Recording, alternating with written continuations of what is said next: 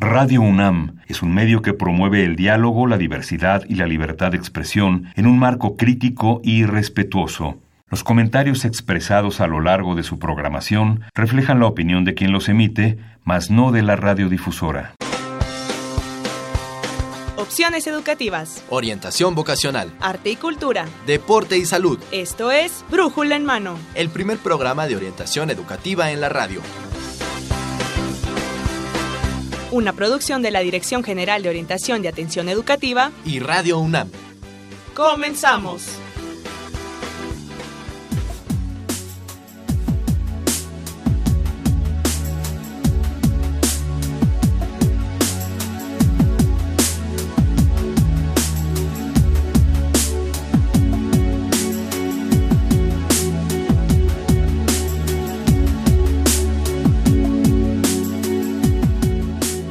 Muy buenos días. Sean bienvenidos a Brújula en Mano, el primer programa de orientación educativa en la radio. Esta es una coproducción entre la Dirección General de Orientación y Atención Educativa y Radio UNAM.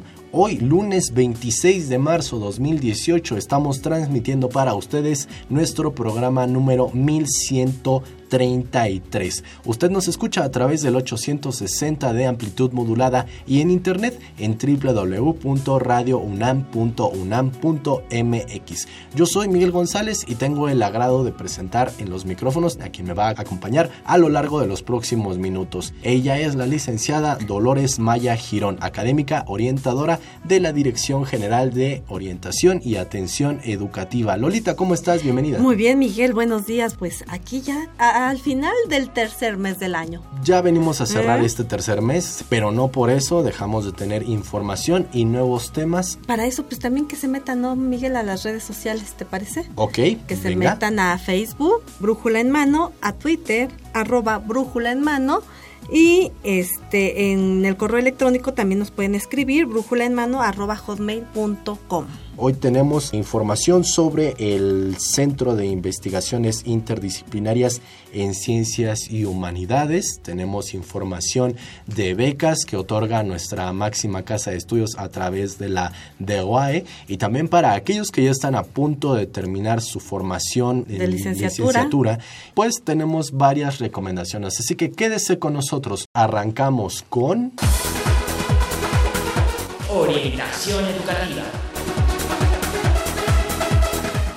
Y pues ahí está, este tema que es de orientación educativa. Para hablar de esto que es el Centro de Investigaciones Interdisciplinarias en Ciencias y Humanidades, contamos con la presencia de una voz autorizada, Lolita. Un investigador de nuestra máxima casa de estudios, él es el doctor Ricardo Lino Mancilla Corona, él es este secretario académico del SEIJ. Muy bienvenido, doctor. Muchas gracias por la invitación. Saludos a todos. Gracias por estar con nosotros y quisiera que nos platicara por qué es importante el trabajo interdisciplinario. Básicamente, eh, la mayoría de los problemas eh, importantes que tiene nuestra sociedad en la actualidad eh, son problemas de carácter multifactorial. Es decir, es imposible pensar que los problemas del agua, por ejemplo, en una ciudad tan grande como México, los problemas de la contaminación, se pueden resolver por un grupo de especialistas que tengan una sola especialidad. Porque es que el problema, ya repito de nuevo, tiene muchas facetas, ¿no? Y es por eso es que es importante eh, construir pues, equipos de trabajo formados por personas de distintas especialidades para poder atacar este tipo de problemas. Esa es la razón fundamental por la cual en los últimos años, yo digo que en el último par de décadas, las investigaciones interdisciplinarias han cobrado tanto valor, porque es que independientemente de que la humanidad, nuestra civilización no puede renunciar a la especialización, porque buena parte de los éxitos que hemos tenido en muchas ramas del saber y de la tecnología y de las ciencias sociales y las humanidades son consecuencia de que hay personas que están muy especializadas en ciertos temas de trabajo. No queda más remedio también que conectar a esas personas entre sí por medio de un lenguaje común para poder eh, atacar problemas como lo que acabo de comentar ahora, que son realmente problemas que tienen muchos factores conectados entre sí y la única manera de verlos en un conjunto es por medio de investigaciones interdisciplinarias. Esto me lleva a preguntarle, doctor, ¿cuál es el objetivo del Centro de Investigaciones Interdisciplinarias en Ciencias y Humanidades? ¿Es, es conjuntar a todos estos investigadores de diferentes áreas, de diferentes disciplinas, de diferentes campos de investigación para resolver alguna problemática. Bueno, ese que usted comentó es uno de ellos.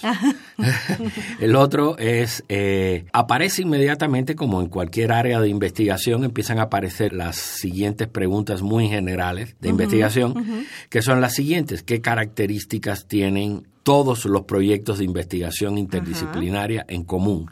Yo podría citarle, por ejemplo, hay muchas áreas de investigación interdisciplinaria que ya tienen siglos. Por ejemplo, la biofísica es un área de investigación interdisciplinaria que ya tiene más de 100 años de, existencia. Entonces, pues, ¿qué tienen en común la, biofísica, por ejemplo, y una rama de investigación un poco más eh, moderna que se llama econofísica y que es utilizar métodos de la física estadística para estudiar mercados financieros? ¿Qué tienen en común esas dos ramas? ¿Qué tienen en común eh, las ramas de investigación que intentan usar modelos computacionales para entender, mm. entender fenómenos sociales? Entonces, ahí hay un problema central. Y ese primer problema es cuáles son las características generales de cualquier proyecto de investigación interdisciplinaria. Es decir, es hacer la teoría de la interdisciplina. Ese es un área importante de conocimiento. Y el otro, como usted bien comentaba, es pues atender o dar eh, cobijo a proyectos de investigación interdisciplinaria que tengan importancia para el desarrollo del país. ¿Cómo medimos esta importancia? ¿Cómo medimos la trascendencia de estas investigaciones? ¿Quién lo determina? Bueno, pues primero básicamente pues los grandes problemas, lo que la ciudadanía entiende, aunque sea a un nivel muy elemental, que son cosas importantes, pero que los científicos de diferentes ramas se dan cuenta de que esos son proyectos de investigación que no se pueden dejar de atender. Yo le comenté un par de ellos, por ejemplo, el problema del agua el problema de la contaminación en las grandes ciudades, podría ser también el problema de la diabetes. Es decir, la diabetes es un fenómeno que cualquiera cree, dice, no, eso es un problema de los médicos. Eso no es un problema de los médicos, es un problema multifactorial, porque depende de la manera en que la gente se alimenta, de dónde vive, los niveles de contaminación de los lugares donde vive y, por supuesto, ciertas proclividades genéticas que lo puedan llevar a la enfermedad y todo eso, pues, con los temas de la, de la alimentación, ¿no? Ese es un gran problema porque es una preocupación ya casi de seguridad nacional en el largo plazo, ¿no? Porque como están las cosas, la diabetes es una, una epidemia que, que, nos está preocupando a todos, porque los gastos en materia de salud que van a tener que erogar los gobiernos en el futuro, en 20 años, por ejemplo, van a ser muy grandes. Entonces esto hay que atacar. Esa es la manera en que eso se decide. Después, pues lo que no se puede negar que cada especialista tiene pues su propia curiosidad inherente y, se acerca a los proyectos que le llaman la atención a él, ¿no? Puede ser una cosa obligada. Decirle, pues tú vas a trabajar en ciudades aunque no te guste. ¿no? La gente se mete porque dice, ay, a mí me interesa este problema de las ciudades, me interesa entender la, dinámica interna de una ciudad eh, y puedo participar en eso. Y eso es lo que más bien conecta a los especialistas. ¿no? Doctor, los problemas como los que nos ha planteado, pues tienen dos, dos ópticas, los, los podríamos, o yo podría ubicarlos así, usted me corregirá. Desde el punto de vista del individuo y desde el punto de vista de lo macro de la sociedad, del país en su conjunto.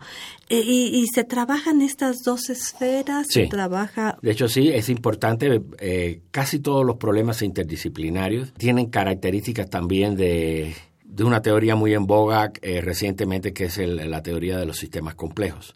y, la mayoría de los sistemas complejos son fenómenos que a diferentes escalas tienen ciertas características y ciertas regularidades. Uno no puede agarrar el problema y descomponerlo de, como hubiera querido hacer Descartes, ¿no? Vamos a hacer un trabajo reduccionista, picar cada uno de los pedacitos, entiendo los pedacitos y yo tengo la fe de porque entiendo los pedacitos voy a poder entender el todo. Aquí lo que ocurre, hay una frase ya un poco manida que todo el mundo repite y es el todo siempre es mucho más que las partes. Porque la propia interacción entre las partes está en la génesis misma de los fenómenos que, que estudiamos. Entonces, por lo tanto, sí hay que atender efectivamente la escala las diferentes escalas, ¿no? a nivel macro, a nivel micro, cómo se manifiestan. Pero más que eso, interesa también la conexión entre esas escalas. Cómo cada uno de los individuos, con sus propias particularidades y su propia complejidad, hacen emerger propiedades que son las que observamos de forma macroscópica. Claro. Doctor, yo escuchaba y sí resulta complejo entender cómo sistemas computacionales están relacionados con problemas sociales, de qué manera una ciencia se puede relacionar con otra. Sí, es notable, ¿no? Creer que pues, se pueden usar las computadoras para entender los fenómenos sociales. Pues lo primero que te comento es que las redes sociales son probablemente el, laboratorio más activo de investigación social que tenemos en este momento, porque buena parte de la población de eh, muchos países está constantemente participando en, la, en, la, en las redes sociales y habitualmente lo hacen de manera voluntaria. ¿Cuál es la diferencia entre una encuesta tradicional y mirar lo que pasa en las redes sociales? Pues en las encuestas tradicionales a ti te hacen una pregunta y a veces tú estás presionado por quién te está mirando o si puede ser bueno o malo para ti y a lo mejor tú contestas por conveniencia, pero en las redes sociales pues tienes un poco más de libertad. Este, este es un viejo problema de la, de las ciencias sociales y es lo que se llama la diferencia que hay entre preferencias expresadas y preferencias reveladas. Yo expreso mis preferencias cuando contesto una encuesta. Yo revelo mis preferencias cuando de manera volitiva y sin que me importe lo que pueda pasar, yo digo lo que creo, ¿no? Entonces ese es un primer problema. Y si te fijas en la última década, por ejemplo, la primavera de Túnez, lo que ocurrió en Egipto, los indignados de Madrid, Occupy Wall Street, lo que ocurrió en las elecciones presidenciales entre Trump y Hillary Clinton recientemente, es una prueba de que lo que ocurre en las redes sociales es una manifestación importante del comportamiento colectivo de los seres humanos y ese es un punto que siempre han estudiado las ciencias sociales. ¿Qué características tienen eh, los investigadores que quieren meterse en esta... estas cosas, sí. Bueno, eh, si me dices cuáles son los perfiles, pues esa es una característica importante de las investigaciones interdisciplinarias. Las personas que se meten ahí no son todólogos. Uno no puede ser todólogo y saber de todo. Hay especialistas en computación y especialistas en sociología y psicólogos sociales y tal vez economistas, y eso es importante. Tal vez físicos, porque la verdad que aunque parezca que no, los físicos tienen bastantes cosas que aportar acá. Y entonces lo que es esencial para que un proyecto de investigación como esto tenga éxito es que se logre un lenguaje común. Lenguaje común no es que todos sepan de todo, sino que yo entienda a qué se está refiriendo mi interlocutor que yo pueda contestar fácilmente la pregunta. Cuando yo le pregunto, ¿qué tú, ¿qué tú estás queriendo decir con eso? Él haga un esfuerzo por explicármelo desde mi perspectiva y no desde la suya. Esa, es, esa es la esencia de los proyectos de investigación interdisciplinaria. Es un lenguaje común entre especialistas. Mira, esto es bien importante, Miguel, y, aquí en el centro yo diría se rompe esta, esta gran división que existía antes entre las ciencias y las humanidades, entre los que sí hacían verdaderamente investigaciones y los que hacíamos no sé qué cosas, ¿verdad? Pero aquí se rompe y es entender, es esto, ¿no? Es entender que todos tenemos algo que aportar desde nuestra disciplina para resolver un problema específico. En efecto, no, no vamos a poder eh, evitar que la gente se especialice. Nuestra civilización está preparada y necesita, está urgida siempre, de cada vez más especialización. Pensemos en un teléfono celular. ¿Cuántas especialidades distintas no entran en la construcción de un teléfono celular? Y, bueno, en, la, en, el objeto ese que está ahí, desde un mercadólogo que te dice cómo hay que venderlo, hasta un físico que te dice cuáles son los materiales que se deben de usar. En fin, un computólogo, porque todos los teléfonos inteligentes ya tienen sistemas operativos. No se puede evitar la especialización, pero para que el producto que queda ahí en el medio sea algo realmente valioso, ellos tienen que ser capaces de interactuar entre sí y eso se logra por medio del lenguaje, de un lenguaje común para el problema del cual se trata además el mundo en el que estamos viviendo. Pues sí, esto es parte efectivamente de la globalización y, y, algunas, cada vez más de nuestras licenciaturas en la UNAM tienen esta característica, que ya los están preparando para este trabajo interdisciplinario. Es cierto, realmente la UNAM ha, dado dos pasos, creo yo, muy importantes. El primero es el que comentas, de hacer un trabajo para la educación interdisciplinaria en las licenciaturas, pero además eh, la Dirección General de Incorporación y Revalidación de GIRE inició un proyecto con nosotros el año pasado, muy audaz, y es tratar de llevar a esto a las prepas incorporadas en la UNAM. Ah, qué maravilla. Es decir, que son casi 22 mil prepas a nivel nacional y lo que estamos intentando es que los profesores incluyan, pues de alguna manera, nociones del pensamiento interdisciplinario en los currículums de los alumnos. Es decir, que, lo, que los ayuden a pensar en esa dirección. Eso va a ser un éxito y yo creo que en menos de 10 años ya vamos a estar viendo los frutos de este, de este trabajo. Pues es revolucionar la educación media superior totalmente. Pues Es incorporar otra ideología, otra mentalidad, otra forma de hacer el trabajo. Pues así es. Eh, escuchándolos, a veces se cree que desde nuestra formación podemos resolverlo. Es tener el chip de que nosotros somos los mejores o que la contribución que uno puede hacer desde una especialidad, de nuestra especialidad en particular, a un problema esencial puede ser decisiva. Y esto, desgraciadamente, para la mayoría de los grandes problemas ya no es así. Nuestra civilización se ha complicado mucho, ¿no? Es decir, la, la, trama social, las relaciones interpersonales, las relaciones con el ambiente, se han complicado mucho y, es muy difícil que una persona desde una sola especialidad, un médico, por ejemplo, pueda atacar un problema de mucha relevancia sin si no cuenta con, porque a veces la interdisciplina no es que yo tenga que conectar un médico con un sociólogo. A mm. veces es conectar un médico con un bioquímico o un biólogo molecular. Sencillamente, ahí están, hay dos, hay dos especialidades. Hace ya más de 10 años un par de colegas míos ahí en el CEIS hicieron eh, una investigación, entrevistaron una cantidad enorme de, investigadores de la UNAM y buena parte de ellos en aquella época creían que ellos hacían investigación interdisciplinaria. ellos, ya sentían que había un germen ahí en eso. Doctor, el tiempo se nos termina, pero quisiera que nos brindara un mensaje para todos nuestros radioescuchas. Pues yo creo que referido a este problema de la interdisciplina, esto es algo que vale la pena prestarle atención porque es lo que va a distinguir o a matizar eh, la investigación eh, científica, y cuando digo científica me refiero también a las ciencias sociales, y me atrevo a asegurar también que a las humanidades, hay un proyecto muy interesante en la UNAM de algo que se llama humanidades digitales, Mm. Entonces, ya ves, esto es la conexión de casi dos extremos del saber humano, ¿no? Esto va a ser lo que va a matizar la, la, investigación del saber humano en el futuro. Entonces, yo creo que es importante estar preparado para eso recuerden esta interdisciplinariedad, este trabajo en conjunto. Es lo que tenemos que hacer con nuestros jóvenes, prepararlos para que trabajen de manera conjunta con otros especialistas, con otras áreas de conocimiento. Nosotros agradecemos al doctor Ricardo Lino Mancilla Corona, él es secretario académico del Centro de Investigaciones Interdisciplinarias en Ciencias y Humanidades, el SAGE. Doctor, gracias por haber estado con nosotros. Al contrario, gracias a ustedes por invitarme. Pues vamos a un corte y estamos de vuelta con ustedes, amigos.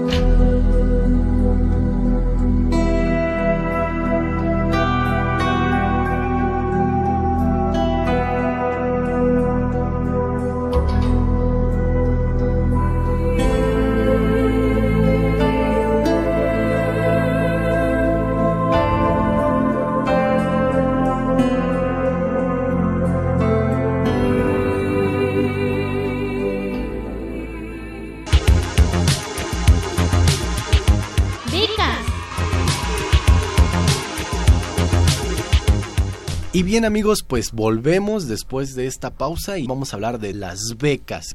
Contamos con la presencia del doctor Mauricio Reina Lara, él es director de becas y enlace con la comunidad. Gracias por estar con nosotros, bienvenido. Pues gracias por la invitación. Gracias. Para darnos también más información, cuento en los micrófonos con la voz del maestro Daniel Bejar, él es jefe del departamento de becas de también la Dirección General de Orientación y Atención Educativa. Maestro Bejar, gracias por estar con nosotros, bienvenido. Al contrario, Miguel Miguel, encantado, siempre es un placer estar aquí en Brújula en Mano.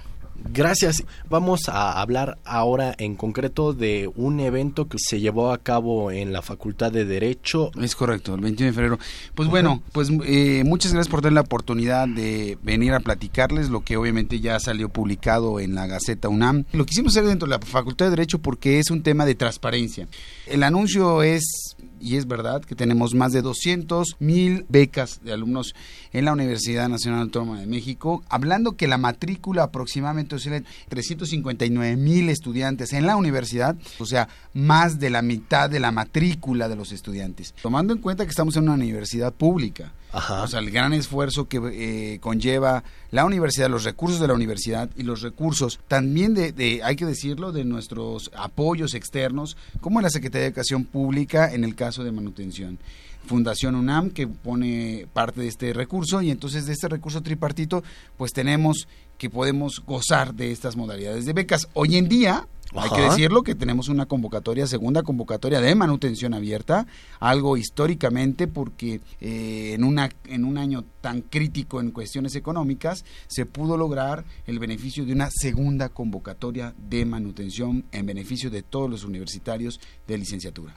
Daniel, que, que, precisamente está con nosotros ahorita, contará ya el proceso de lo que es el Comité de Contraloría Social, que agradezco la gran participación que lleva él en la operación de la coordinación en toda nuestra universidad sobre los comités de Contraloría Social, que consiste precisamente en transparentar los recursos y específicamente del programa de manutención y apoyo a tu transporte.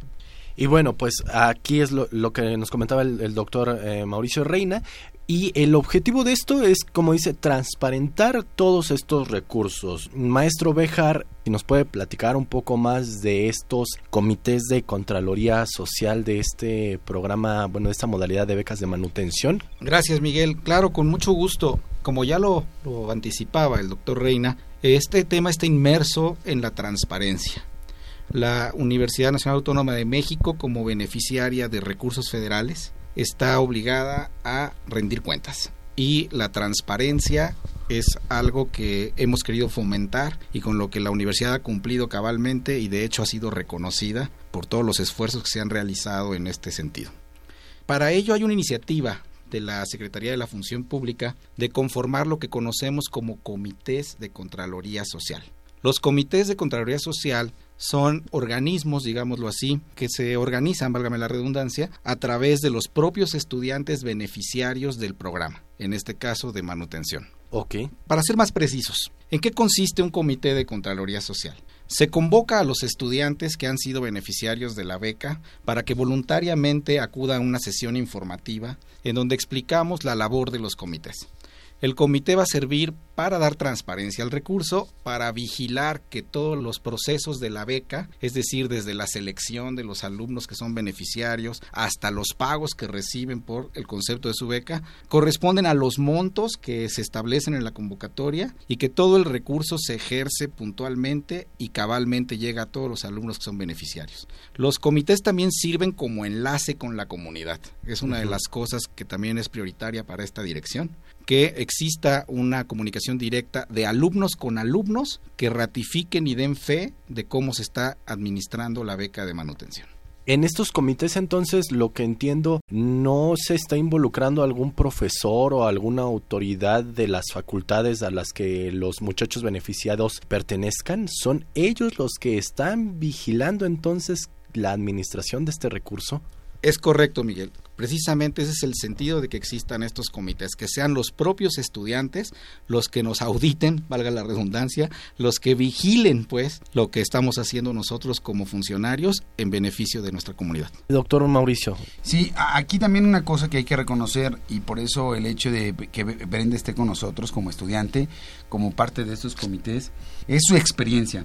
El evento que se llevó a cabo también el, el objetivo era darles una constancia de reconocimiento, porque quede muy claro que es una cuestión honorífica. Ellos, aparte de su carga académica, están dando una participación con la comunidad que es algo sumamente importante que decirlo ¿no? y reiterarlo. Ellos dedican parte de este tiempo a estar en estos comités y realizar operativamente con la coordinación de Daniel cuál va a ser este proceso y ellos ver en qué van a participar para identificar este proceso. Van a las capacitaciones que son convocados para ello y pues durante todo un ciclo escolar están sumadas esta, esta actividad a su carga académica. Entonces, si me lo permiten, maestro, doctor, pues vamos a platicar con eh, Brenda Chacón, que formó parte de este comité. Me dices que tú eres estudiante, ¿de qué licenciatura, Brenda? De administración, en Mm. la Facultad de Contaduría. Oye, Brenda, y bueno, ¿cómo te hace sentir ser becaria? Pues ser becaria es un compromiso igual con la universidad, ya que pues están preocupando por mi formación académica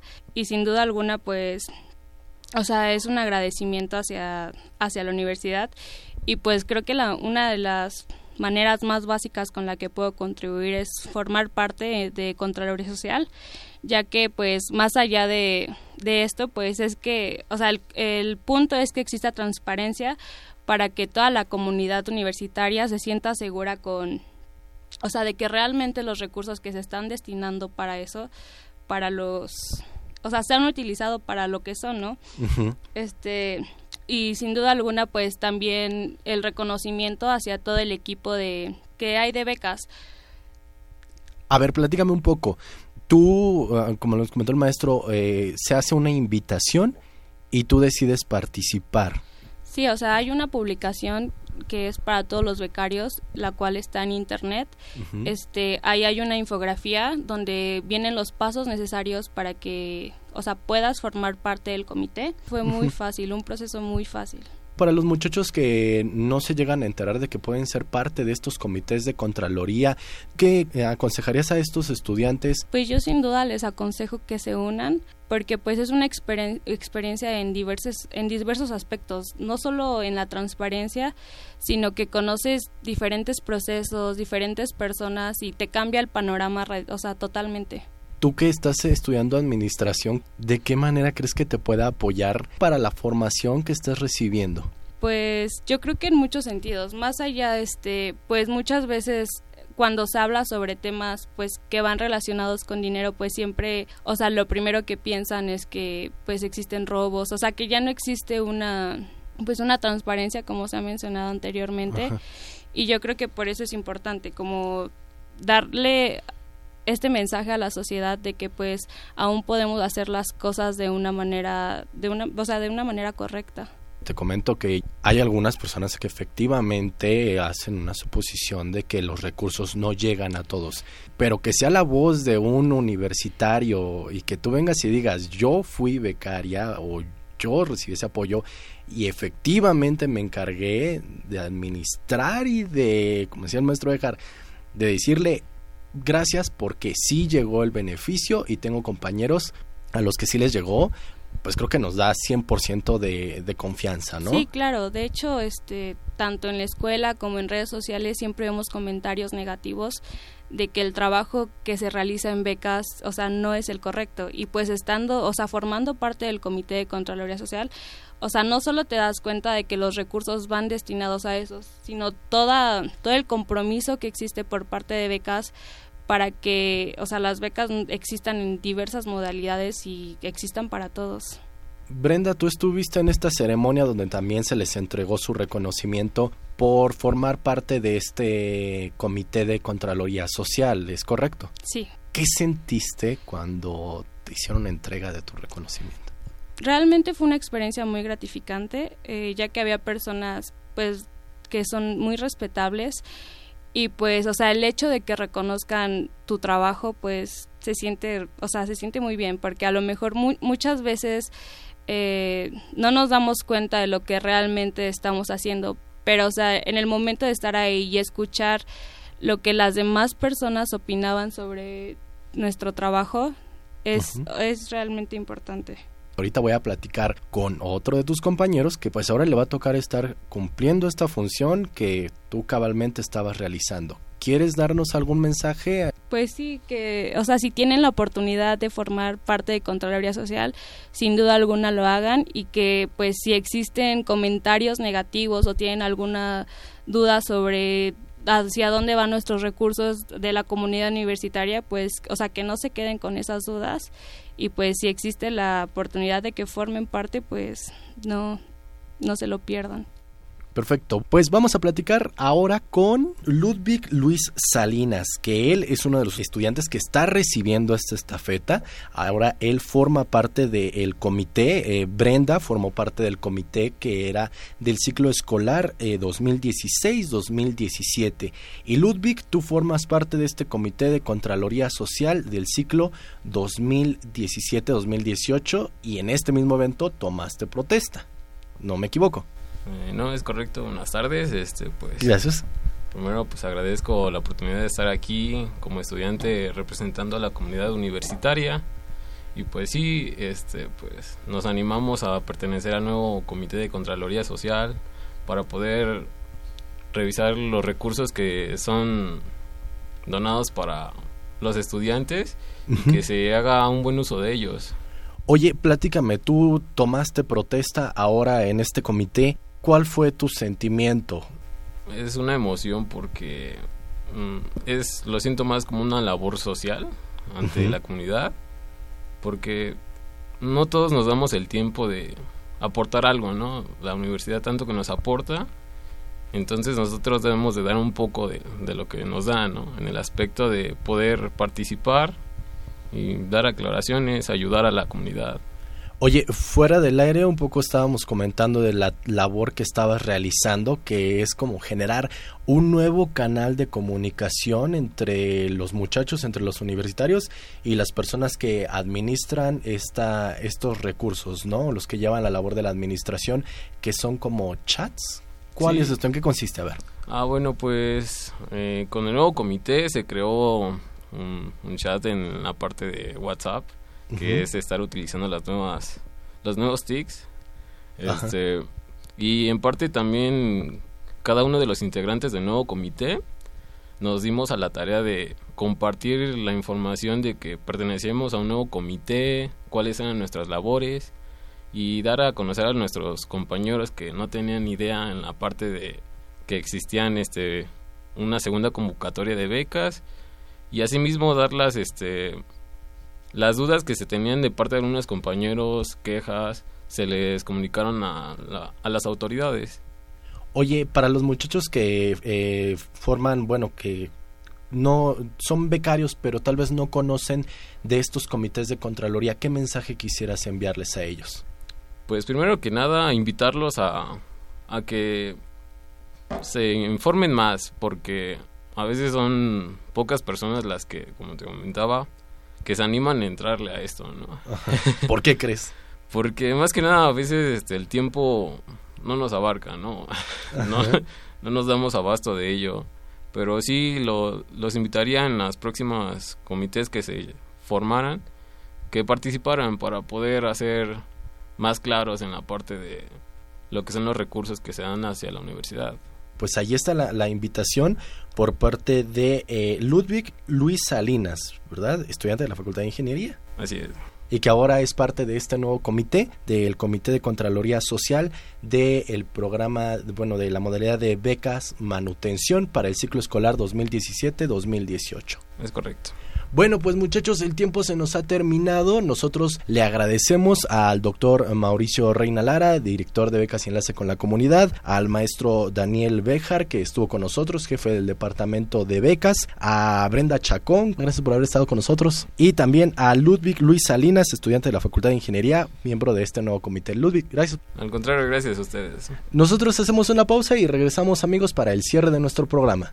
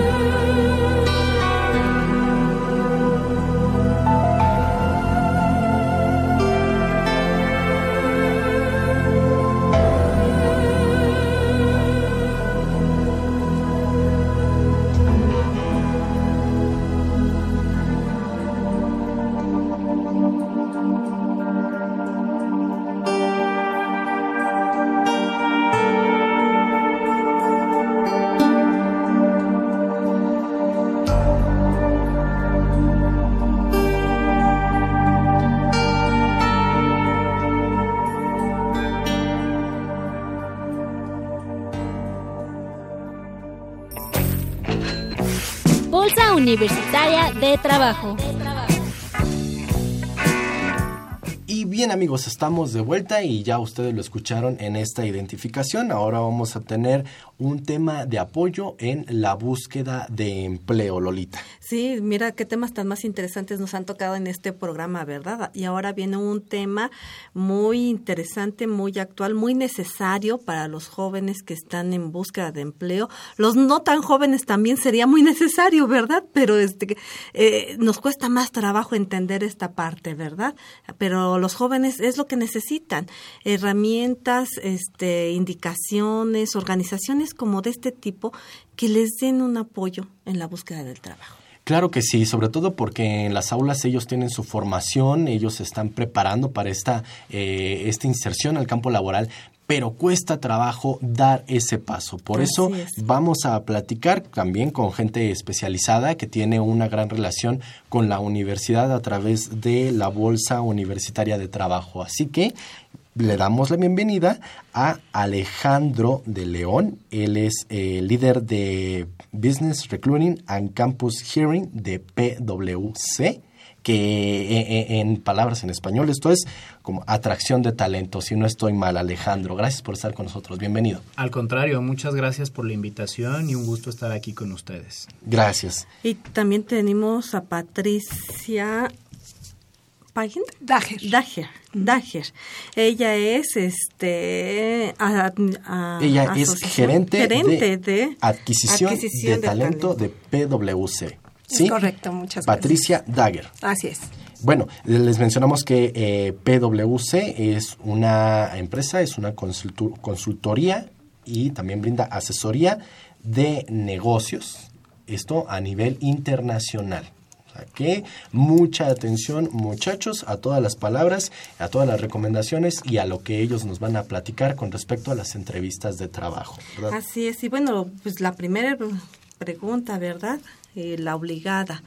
Este, ¿cómo son las entrevistas de trabajo? Hay varias entrevistas de trabajo, el tipo, la modalidad de las entrevistas, porque cuando hablamos con los jóvenes sobre entrevista de trabajo pareciera ser que solo hay una, que es un formato único, un formato estandarizado, un formato que de ahí no se sale ningún reclutador y todos emplean la misma. Y pareciera ser que que no, ¿verdad? Hay su variante. ¿Nos podrían explicar? Claro que sí, Dolores. Muchas gracias por la puntualización.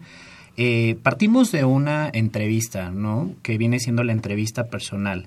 Aquí es donde hay ya un diálogo directo entre el entrevistador y el entrevistado, en donde obviamente pues se tiene toda esta ampliación de información, ¿no? Un, todo un contexto que se revisa, sobre todo entre el entrevistador y el entrevistado, tocando puntos muy importantes como competencias, como la parte también de principales aptitudes que nosotros estamos buscando dentro de la firma, así como también la parte de la experiencia. Pero como bien lo mencionabas, una vez que se realiza esta entrevista personal, puede ahí haber también como ciertos eh, tipos de entrevista, ¿no? Que pueden ser una entrevista estructurada, que ya es un tanto más dirigida, ya es una conversación y se hacen preguntas basándonos como en algún cuestionario o en un guion que tiene el mm, entrevistador y el cual, bueno, ya lleva para que el entrevistado pues realmente pueda estarse adaptando a este tipo de preguntas. La otra es la no estructurada o la libre, que este es un poco más, déjenme llamarlo más exquisita, ¿Por qué? Porque aquí se tocan algunos puntos, eh, o sea, bastantes puntos que pueden ir muy relacionados a poder hacer sentir al candidato en un ambiente relajante y tranquilo. Es correcto. Y aquí pues realmente la pregunta obligada es saber, háblame de ti, ¿no? Coméntame finalmente qué es lo que, eh, lo que te interesa, por qué estás escogiendo al día de hoy eh, esta compañía para poder estar emprendiendo un reto profesional. Háblanos un poco más respecto a, la parte de lo que tú quieres hacer, tu candidato quieres estar haciendo y hacia dónde te ves dirigido en ciertos años. Entonces, esta pregunta es algo que también a nosotros, por ejemplo, nos, nos gusta estar realizando aquí en, en PwC, ¿no? Eh, partimos también, por ejemplo, de tener otro tipo de, entrevista que es la semiestructurada o mixta, que, realmente es un mix entre las otras dos que te acabo de, comentar, ¿no? Finalmente nada más vamos estableciendo sí ciertos seguimientos y vamos estableciendo ya también un tiempo determinado para, para esta entrevista. Oye, Alejandro, una duda con esta información.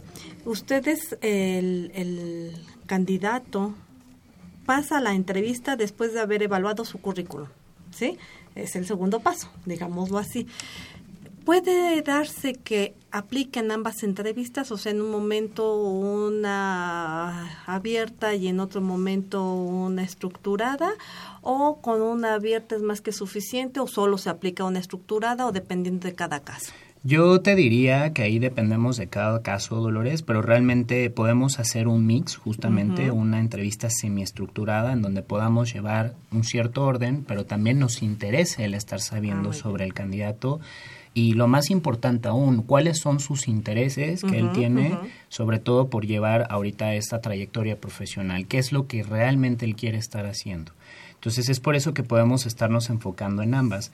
Y fíjate que un punto también muy importante eh, aquí es que tenemos otro tipo de entrevistas que al día de hoy nuestra compañía está adoptando por utilizar más con, con- con los jóvenes y bueno, para cualquier tipo de, de posición, que son las entrevistas en grupo o las entrevistas colectivas, ¿no? ¿Cuál es la ventaja? Ok, la ventaja es la siguiente. Nos da la oportunidad de, en un solo eh, panel, ya sea de, de entrevistadores, varias figuras estén evaluando a un mismo candidato al mismo tiempo. Al final, o sea, para, te diría, a, a nivel compañía nos Claro. ayuda a eficientar tiempos y obviamente también nos ayuda a poder tener como un punto crítico de, de decisión en ese momento sobre el candidato entrevistándolo ya con varias figuras. Y el otro punto importante sería también un assessment center. Un assessment center es un ejercicio que al día de hoy nosotros aplicamos con la finalidad de poder medir competencias y de poder realmente ver a una persona en un ambiente ya un poco más exactamente adaptado a la parte laboral y ver realmente cuál es la reacción de este candidato ante ciertos cuestiones un poco más ya de trabajo bajo presión. Lo rico también de este ejercicio es que participa con otros candidatos, se dan cuenta del tipo de aptitudes, del tipo también eh, de fortalezas que tienen y lo más importante aún, cuáles son en ese momento las áreas de oportunidad que ellos tienen y sobre qué tienen que estar trabajando más adelante. Miguel, pues ahí está la información para que vean que prepararse para una entrevista de trabajo es bien importante. A veces los jóvenes no dimensionan esto y pareciera que vamos a, a un encuentro coloquial o bien a un examen de grado, ¿verdad? Entonces hay que tener cuidado, chicos, y prepararse muy bien. Precisamente eh, es muy importante que los muchachos conozcan estas entrevistas. ¿Qué es lo que van a evaluar de ellos? ¿En qué se va a centrar el entrevistador y, y qué es lo que de alguna forma va a obtener un resultado, Pati? No sé si nos puedas comentar. Claro que sí, Miguel. Bueno, esta pregunta es muy interesante y la respuesta es muy simple. Es información, básicamente, ¿no? Pero eh, lo bonito de esta pregunta es que generalmente estamos acostumbrados a que cuando vamos a una entrevista nos sentimos evaluados, ¿no? Estamos frente al entrevistador y nuestra eh, mente nos dice que tenemos que responder correctamente a lo que el entrevistador nos está preguntando. Pero nunca nos ponemos de lado en que nosotros también necesitamos conseguir información. Claro. Entonces, si lo vemos desde el punto de vista del entrevistador, lo que nosotros tenemos que conseguir es información que haga un match o que haga un- una congruencia, un cruce, ajá, entre el puesto que yo estoy buscando y las habilidades o competencias que el candidato me está presentando. Y yo lo que tengo que hacer es que a través de ciertas preguntas debo recabar esta información y entender si realmente es quién puede ocupar la posición que yo estoy buscando. Pero del lado Del del entrevistador, Entrevistador. lo que tenemos que hacer es también buscar información. Es, ok, estoy frente a un entrevistador, me está de alguna forma eh, preguntando algunas cosas, pero yo también tengo que observar el entorno y tengo que también llevar ciertas preguntas preparadas para poder identificar si soy yo quien El quiere candidato. estar ahí. Si la cultura de la empresa o lo que estoy viendo por lo menos en la empresa a muy grandes rasgos es realmente lo que yo quiero para mi vida profesional. Yo también tengo que obtener información para tomar una decisión al respecto. Y mira, esto es importante, Miguel, más allá de todo lo que esto implica de una información, de un conocimiento de la empresa, de, de una investigación, de todo, esto es muy importante porque a veces la situación económica nos obliga a aceptar puestos que al mes decimos, híjoles, esto no era lo que yo quería y estamos buscando al mes otro, Otro, otras otro. entrevistas, otros puestos, otros lugares donde trabajar. Y, y ahí yo creo que sí ya es tiempo perdido. Entonces, para no perder este tiempo tan valioso que tienes, pues mejor concentrarte en buscar, en, en obtener información a la hora de entrevistarte para ver si sí, si esa es la empresa que tú estás queriendo y no tomar una decisión nada más por la necesidad o por la urgencia de tener un trabajo. Efectivamente. Eh, cuando voy a una entrevista, a ver, ¿cómo me puedo ir preparando? Creo que hay algunos tips que podemos dar, ¿no? No sabemos tal vez qué nos van a preguntar, pero ¿cómo puedo ir preparado para hacer la mejor entrevista y obtener ese empleo que vi que había publicado eh, cierta empresa? Gracias, Miguel. Mira, yo creo que un punto importante aquí eh, es realmente, como decía Pati, es informarnos, ¿no? El saber hacia dónde nosotros nos estamos postulando. Es decir, compañía que a mí me guste, debo de tener claridad y debo de tener toda la información respecto a esa compañía. ¿Qué pasa? Que cuando obviamente llegan los chicos con nosotros, ¿no? Los chicos y chicas con nosotros a, a, a la entrevista, pues nosotros tenemos también la pregunta obligada de decir, ¿y qué es lo que tú sabes sobre PwC? ¿Por qué quieres estar trabajando aquí? Realmente eh, aquí es cuando empezamos a veces a tener problemas. No sé lo que quiero, pero al final vi el empleo y me estoy postulando, ¿no? Es bastante válido, digo, a veces es eh, el hecho de poder encontrar un trabajo, pero el primer punto es informarme muy bien sobre la empresa. Eh, de qué giro es, eh, obviamente qué tipo de valores tiene, cuál es la misión y la visión principal de esa compañía. Y si realmente yo estoy encontrando que, que esa misión, esa visión y esos valores se están adaptando a lo que yo estoy buscando, ¿no? Claro. Nosotros también al día de hoy vivimos temas generacionales. ¿no? ¿A qué me refiero? Que obviamente eh, se va dando eh, dif- por diferentes circunstancias el tipo de empleo que yo estoy buscando, ¿de acuerdo? Entonces, aquí realmente debemos de detenernos y ver qué es lo que yo quiero y si sobre todo ese tipo de compañía es realmente la que yo estoy buscando. Entonces, al momento de que yo hago esta investigación, pues llego preparado a la, a la entrevista de trabajo, puedo obviamente eh, estar estarme basando en algunas respuestas, inclusive con el tipo de información que yo recabe de esa compañía. Les pongo un ejemplo muy claro. Si yo soy a lo mejor un consultor de SAP, sé que eh, a lo mejor en cierta compañía que yo me esté entrevistando tiene como una consultoría muy especializada en SAP o a lo mejor ellos están llevando programas muy fuertes o, tipo, o proyectos muy fuertes con algún tipo de cliente especial en SAP. Ya para ese entonces yo voy preparado y puedo inclusive dar ese tipo de aportación de cómo se relaciona lo que yo estoy buscando al tipo también de necesidad y de negocio que está teniendo esta consultora. Entonces, al final es información, el poder recabarla. Otra es ir 100% seguro. Ese es un punto muy importante. Sabemos que a veces eh, dentro de todas y cada una de las este, de los procesos de evaluación pueden llegar a ser exhaustivos, pero realmente hay que sentir mucha seguridad en nosotros mismos, el poder expresarnos tal cual y como somos. Aquí a lo mejor al grado de entrevista nosotros hacemos algo que se llama el, el rapport, ¿no? O el tipo icebreaker de poder eh, eh, sensibilizar a, los candidatos. Exactamente, y decirles, oye, a ver, estamos en un ambiente tranquilo, quiero que por favor te sientas relajado, por favor dame detalles. O sea, empezamos a entrar en esta parte de rapport, pero otra es también 100% confianza que deben de tener los mismos candidatos sobre sí mismos, sobre sus respuestas, que obviamente sean concretas, sean contundentes y que obviamente puedan llegar a generar un impacto hacia el entrevistador. Claro. Bueno, y aquí la confianza nos las va a dar este saber qué competencias busca una consultoría como PwC. Así es. Eh, básicamente PwC tiene un marco ya de referencia, un marco profesional en el cual eh, existen ciertas competencias definidas. Estas competencias, al ser PwC una empresa líder, siempre está la tendencia y la vanguardia. Y estas competencias definen mucho a aquellas personas que necesitamos en la empresa para poder salir adelante, ¿no? Básicamente son liderazgo integral, visión, nota. visión de negocios, capacidades técnicas, visión global y relaciones. A todos los niveles. No es necesario ser un director o un Ah, ya, socio claro. para tener liderazgo. Todos, a todos los niveles, tenemos liderazgo, ¿no? Entonces, el tema es desarrollarlo para poder, de alguna forma, eh, entrar a este marco y poder cumplir con las competencias que busca PwC. Claro. Hay algo que me, que me hace así ruido en la cabeza y la situación es que a veces en muchas de las entrevistas, una vez que el entrevistador acaba de- o ya tiene la información o cumplió con toda su, su estructura, nos dice, ¿tienes alguna pregunta? ¿Quieres hacer una pregunta?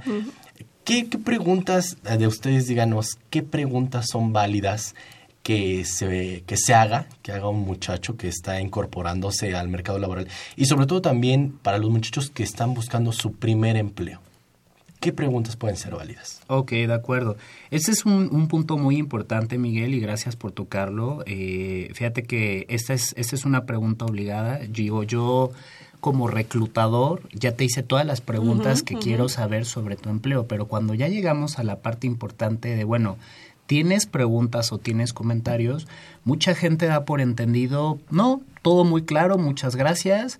Me queda perfectamente claro el proceso y ahí es cuando nosotros decimos, ¿de, de verdad no tienes preguntas Ajá. hacia el puesto, no sé, hacia la compañía, etcétera?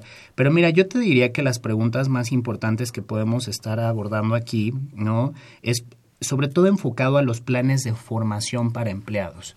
Mucha, Sí. eh, muchas veces eh, nos queda esta pregunta de, oye, ¿cómo, cómo es el plan de capacitación en, en, en PwC, no?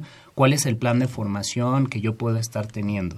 Esa es una pregunta muy, muy, eh, muy padre porque al final aquí tú le puedes dar claridad a la persona sobre qué es lo que tú puedes estar eh, dándoles, ¿no? Como parte de su formación profesional. Luego, eh, yo creo que preguntas más orientadas también al, al- al equipo de trabajo, es decir, cuántas personas integran el equipo de trabajo, cuál es, por ejemplo, la línea de reporteo, yo a quién le voy a estar reportando ¿Con quién me voy a directamente. relacionar Exactamente, directamente? si voy a tener clientes internos, si voy a tener clientes externos, ¿no? Y fíjate que también una, una pregunta que siempre nos hacen es cuáles son las posibilidades de promoción dentro de la empresa. ¿No? Entonces, aquí, eh, digo, aquí es algo donde realmente también podemos nosotros explotar y desarrollar al máximo, ya que aquí en PwC, pues también nosotros tenemos un plan de formación, ¿no? Para todo tipo de, empleados, en los cuales, como bien lo decía esta Patti, vamos realmente recabando, ¿no? O sea, información respecto a estas competencias que nosotros estamos evaluando para los diferentes niveles y que obviamente queremos que también la gente pueda estar desarrollando estas competencias. Y el desarrollo de estas competencias es que pueden estar teniendo una promoción a la siguiente categoría o nivel. Es fantástico. Y pues realmente también yo les pudiera estar ampliando algunas otras eh, preguntas que a lo mejor ya también se relacionan mucho sobre de qué trata el puesto, de si es de nueva creación o si en este caso a veces también nos, nos preguntan si, si es por, por alguna situación de, de reemplazo, ¿no? ¿Cuál es el rol directamente de mi posición en PwC? ¿A qué me voy a estar dedicando? ¿No? O sea, son, son preguntas que también van muy ligadas con el puesto, la evolución que tiene el puesto dentro de los próximos años y que realmente son preguntas que los chicos pueden estar abordando dentro de la primera entrevista. Son bastante válidas el poder obtener más información respecto al puesto, la compañía, mi plan de, de- de crecimiento o desarrollo de carrera dentro de la misma. Pues Miguel, otro programa como este, por favor, porque el tiempo es cortísimo, ¿verdad? La verdad que sí, y yo creo que ustedes, no sé, van a estar presentes en nuestra Feria del Empleo. Así es. Así que se pueden acercar los muchachos porque el tiempo se nos acaba, es muy corto, pero creo que los muchachos en la Feria del Empleo pueden acercarse a PwC para decir, oye, ¿sabes qué? Necesito asesoría en este sentido, ¿no? Pueden hacerlo, que es una de las colaboraciones que tiene esta empresa, eh, líder de manera internacional, con nuestra universidad. Lamentablemente el tiempo se nos ha terminado, nosotros les agradecemos, agradecemos a Alejandro de León, quien es eh, líder de Business, Business Recruiting y Campus Hearing de PwC, esto es atracción de talento. Y también agradecemos A a... Patricia Dayer, gerente de adquisiciones de talento. Muchísimas gracias. Muchas Gracias, a ustedes por la invitación. Y bueno, pues, vamos, a tener más información, hay mucho que trabajar, pero bueno, el programa de hoy se nos ha terminado. Recuerden que nosotros los esperamos el próximo lunes en punto de las 10 horas porque vamos a tener otros temas también de relevancia. Si no es así, claro, tenemos al programa universitario de bioética, muy interesante, jóvenes muy talentosos con muchos conocimientos que van a venir a platicarnos. Y eh, de Bolsa Universitaria de Trabajo, otra vez tenemos aquí una cita cómo afrontar con éxito un assessment. Pues ahí está, quédese en compañía de Radio UNAM. Agradecemos en los controles técnicos a Miguel Ángel Ferrini, en la producción a Marina Estrella, en la producción general y realización. Agradecemos a Saúl Rodríguez Montante y de estos micrófonos se despiden Dolores Maya y Miguel González. Hasta la próxima. La Dirección General de Orientación y Atención Educativa y Radio UNAM presentaron Brújula en Mano, el primer programa de orientación educativa en la radio.